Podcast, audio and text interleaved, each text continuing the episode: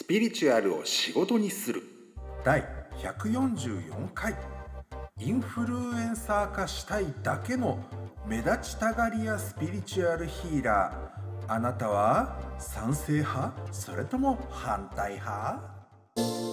お久しぶりでございます。長い長いヒーラー定談を終えて久々の久々の一人会でございます。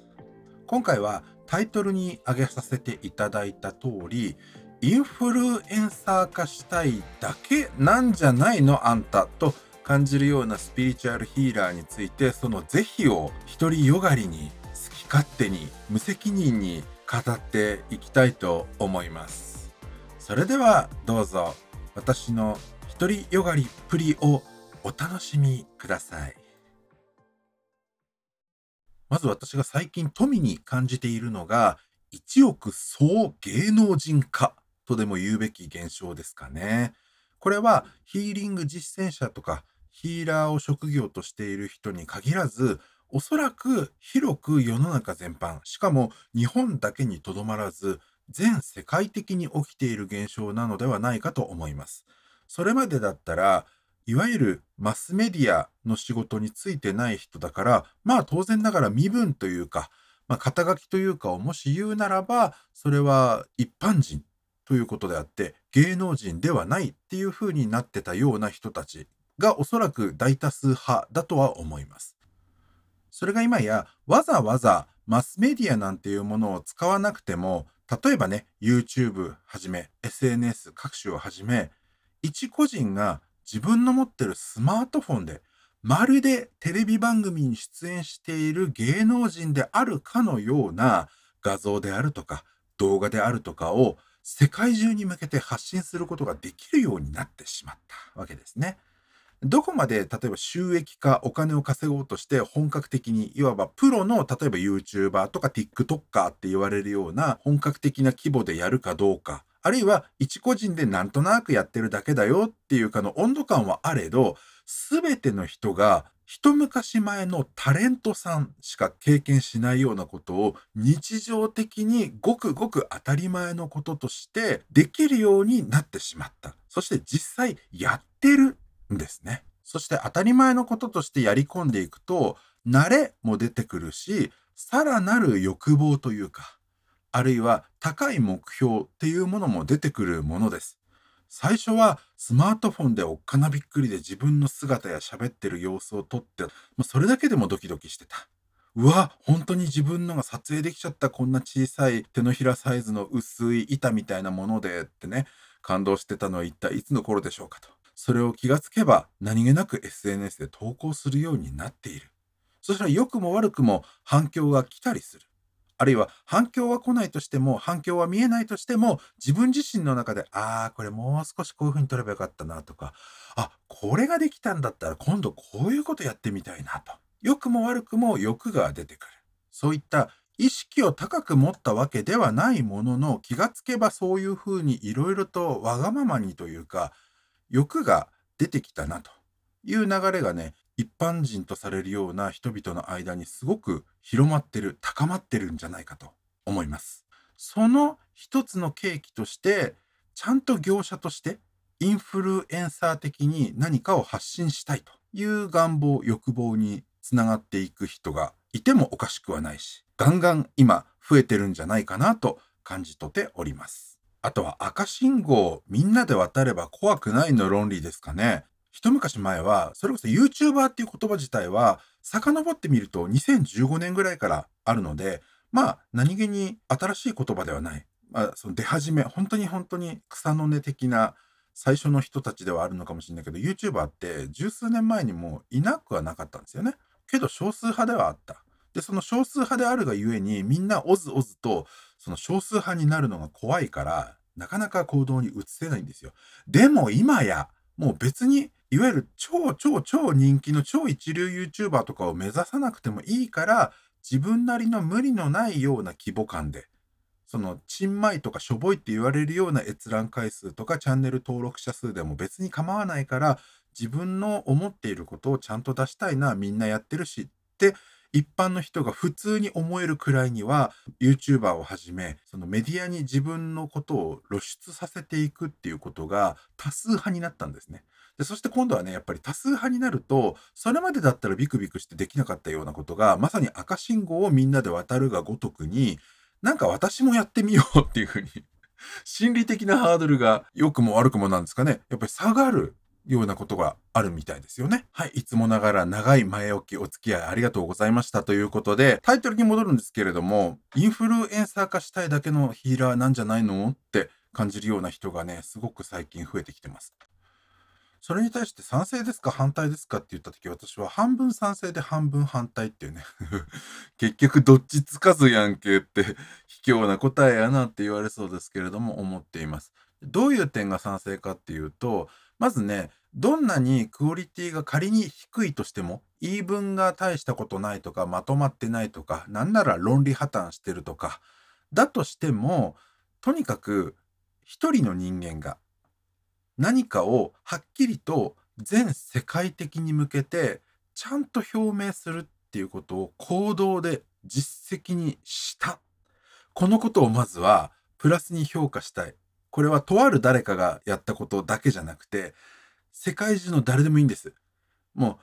それまでだったらね、20世紀的な考え方で言ったら、無名の何者でもない一般庶民は何の力もないから大きな力に従えと。で、ここでいう大きな力っていうのは、例えば政府であるとか政治家であるとか、なんかすげえ金とか権力を持った人たちだと。それがないやつは、声なき声というか、喋ったところで誰も相手にしないというふうに見られてた風潮なんだけど、あの風潮はじゃあ真実かって言った時、絶対普遍の真実ではないですよね。そういうトレンド、流行はあった。そういう風潮はあった。そういう世相ではあったけれども、別に無力な人間だからって私はこう思うっていうことを言ってはいけないわけじゃなかったわけです。言った結果無視されてしまうみたいなのは力の原理でどうしてもあるといえばあるんだけど、一人の人間が別にすごくなくても人間であるっていうだけでちゃんと思いがある。その思いを出してもいいんだ。そして出したぞ、出せたぞっていうことを形に示していくっていうのは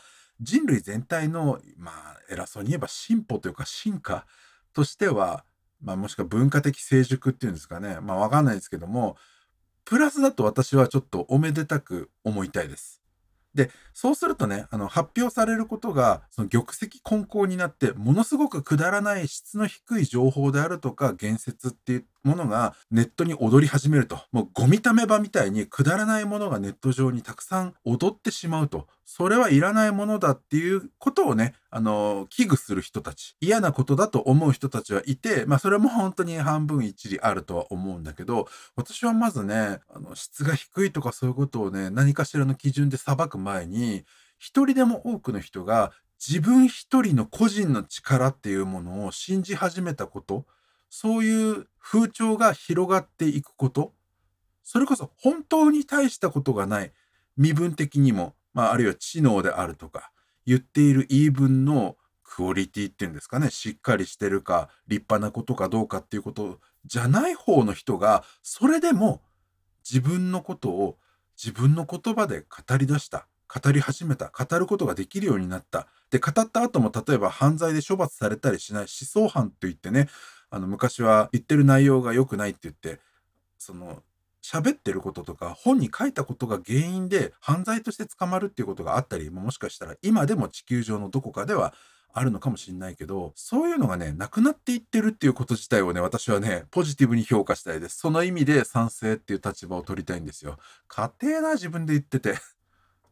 じゃあ今度はどこが反対なのっていうことを言うとまさにねヒーラーっていう肩書きであるとか語る立場を表明した上で言ってる内容が、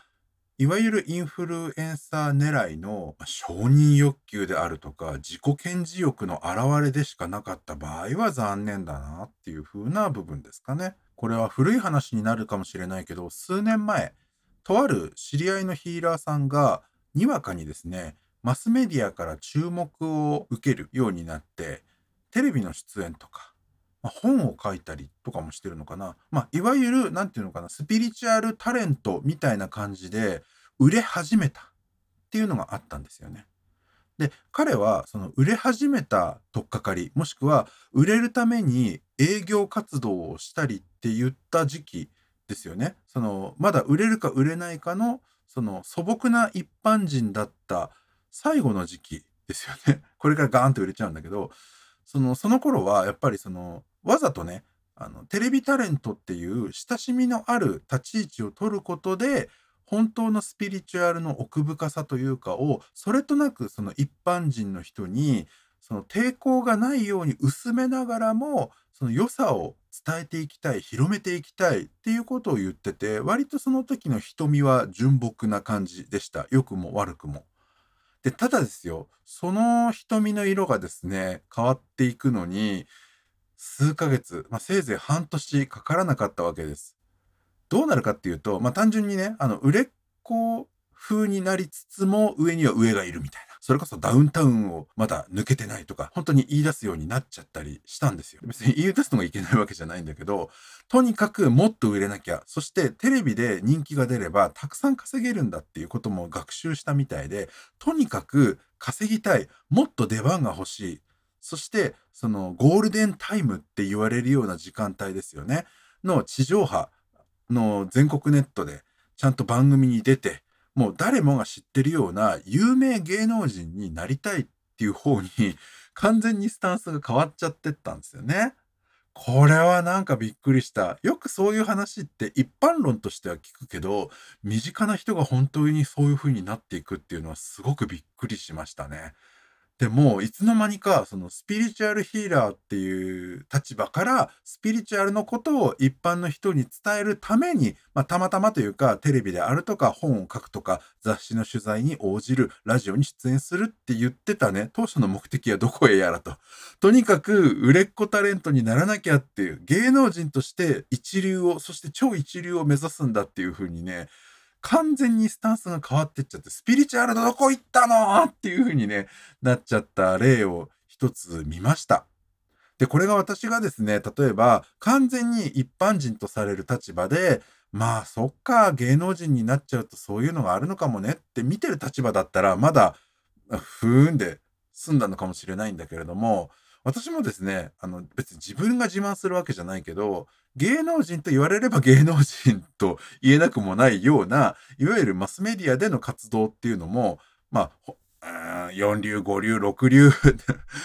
数字がどこまであるかわかんないですけども、一応やってるんですよね。で、それをやってはいたけれども、やってはみたものの、別に、その、魂を悪魔に売り渡すみたいな心境の変化って別に起きなかったんですよ。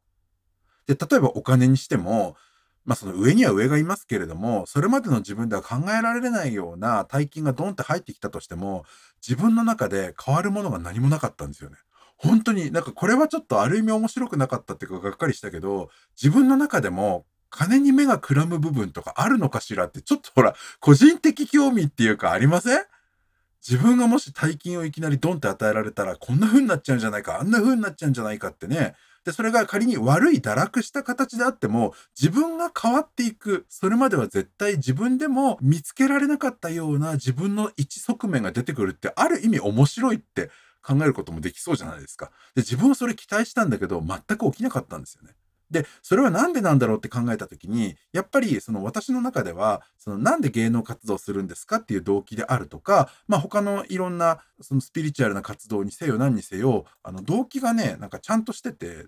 なんかこう、嘘偽りじゃなく固まってるんだろうなと自分では分析してます。薄くですけど。まあだから、本当に状況が変わって、例えばお金が転がり込んでくるとか、メディアで何かレギュラーの仕事をもらって活動するようになるとか、その最初はおっかなびっくりでスタジオ入りしてたのが、いつの間にかまるで当たり前の風にね、おはようございますって言いながらスタジオに入れるようになってったりとかにしても、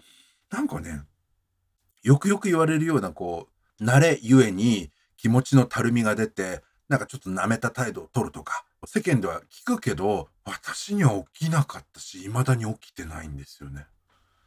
だから余計に昨今の1億総 YouTuber 的な、1億総芸能人的な風潮の中で、スピリチュアルヒーラーっていう肩書きを名乗ったり、まあ占い師であるとか、まあ、なんとかセラピストとか、まあ、何でもいいっちゃいいんですけれども、その肩書きを名乗って、それについて話しますよっていう風とか体を取っておいて、なんかその内容が、あの、あからさまになんていうか、一個人の目立ちたがりや精神の発揮？それは承認欲求であったり、自己顕示欲であったりとか、いろいろするんだけれども、なんかそのどれかをなんとなく満たしてるっていうあり方はね、私個人的にはね、うんっていう。それ、肩書きにスピリチュアルヒーラーいる？とか、肩書きに占い師っている？っていうのを、すごい不思議に思うんですよね。あのここはね、えっとね、新しい可能性をポジティブに捉えるとすると、その占いであるとか、スピリチュアルヒーリングっていうことをごくごく当たり前のものとして親しんでる。日常の何気ない雑談のような会話をしてても、しれっと普通に当たり前にその占いであるとか、スピリチュアルな概念が入ってくる人のそのゆるゆるトークならではのね、魅力であるとか、その一般リスナーにとっての発見はあるといえばあると思ってます。その、かしこまってね、いいですか皆さん、スピリチュアルというものはなんとかかんとかでっていうふうに言っていけばじゃあ真面目でいいのかっていうと、そうでもなくて、何気なくヒーラー同士の人が、俗世間のどうでもいいような会話をしてるんだけれども、その会話の内容に、もうスピリチュアルなことを普段からやってる人ならではのね、あの、いわゆる一般の人というか、スピリチュアルやってない人が会話したのでは絶対出ないような言葉のやりとりが進展していく。ポンポン出てくる。それは、ああ、そうなんだ。ある意味、発見になるんじゃないかなと思ってはいます。聞く側にとってね。だから、体裁が真面目風で、こう、がっつりスピリチュアルについて教える、学ぶ、気づきを得られるっていうようなね、あの、ガチ的な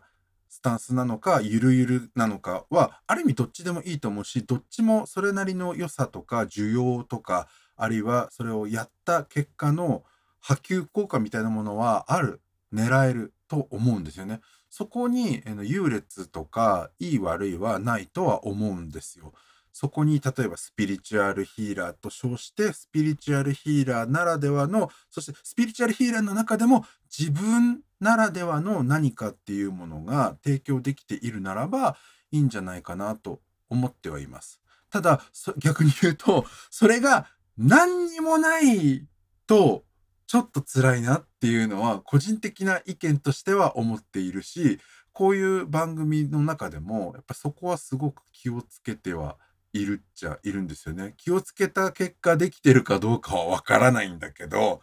うん。でね、えっと、ここから本当にスピリチュアル的な話になりますけれども、私ね、その言い分がどうであるかとか、その話の構成がしっかりしてるかみたいな一般的なレベルのことじゃなく、ちょっとその言霊とか、想念エネルギーっていうのかな。その動画であっても、そのラジオの音声であっても、そういう表現されたものから伝わってくる、その喋り手の演者の、その思考パターンとか、あの波動っていうものをやっぱり読んじゃうんですよ。で、そこに、私って本当はアイドルになりたい。みんなから注目されて人気者になりたい。ちやほやされたい。でも、現実では全然無理。みたいなのがね、あの、透けてくると、あ、痛い。っていう風なの結構思っちゃうんですよね。あの、言ってる内容がどうであるか、表現して出てきた言葉が何であるかっていうことよりも、その内容以前に言霊が痛々しいっていうのがすごくこのスピリチュアル的な発想だと思うんですけれども、それがね、感じ取れると痛いなって個人的には思っちゃうんですよね。ただここでもさらに深めると、痛々しい波動を出してはいけないのかっていうのもあって。ある意味では、例えばその、ピアノを練習していこうみたいなね、YouTuber さんとかで、スタート時点では全然弾けないとか、あの、筋トレ YouTuber でもいいし、ヨガとか何かその柔軟体操をする人とか、自転車を乗れるようになろうみたいな、上達していく系のね、YouTuber さんでよくあの、第1回目、全然未経験で全くできないっていうところから回数を重ねるにつれて、上手くなっていくみたいな、そういう醍醐味ってあるといえばあると言いますよね。それと同じで、そのスピリチュアルヒーラーさんが自分で分かってるのか、もしくはその自分では分かってないけど、その言霊とか想念エネルギーを IT とかの媒体を介してもなお読み取れる人たちからすると分かってしまうレベルで発してしまってるのかは別として、どっちであったとしても痛々しいとした場合ですよ。痛々しいキャラで痛々しいありさまの痛々しい波動を放ってしまって、お前すげえしょぼいやんけっていう風に見なされてしまうような表現をしたら、じゃあいけないのかって言った時、私これも考えようによってなんですけど、後々その人が本当に良くなってった時に振り返ったら、すげえ逆に説得力と魅力になるんじゃないかな。この人最初の頃こんなにしょぼかったんだぜっていうことが、いわばいい意味での記録となるっていうのはあるんじゃないかなと思います。まあ、例えばですけど、今、トップ YouTuber の一人に、例えばヒカキンさんっていう方がいらっしゃるそうなんですけれども、その、よく言われるのは、ヒカキンが最初に投稿した動画見ろっていうふうにね、これから YouTuber 始める人はなんかこう、言われるみたいですね。その界隈の中で。まあ、要するにつまらない動画なんですよ。で、ヒカキンさんもそれを消してしまうんじゃなくて、わざとなのかな？やっぱ載せ続けてくださってるみたいなんですよね。スタートこっから今のここまでいけるんやぞっていう希望にある意味つながるとも言えるからなんかその痛々しくてもその承認欲求丸出しのなんか痛々しいありさまでやってても悪くはないのかもって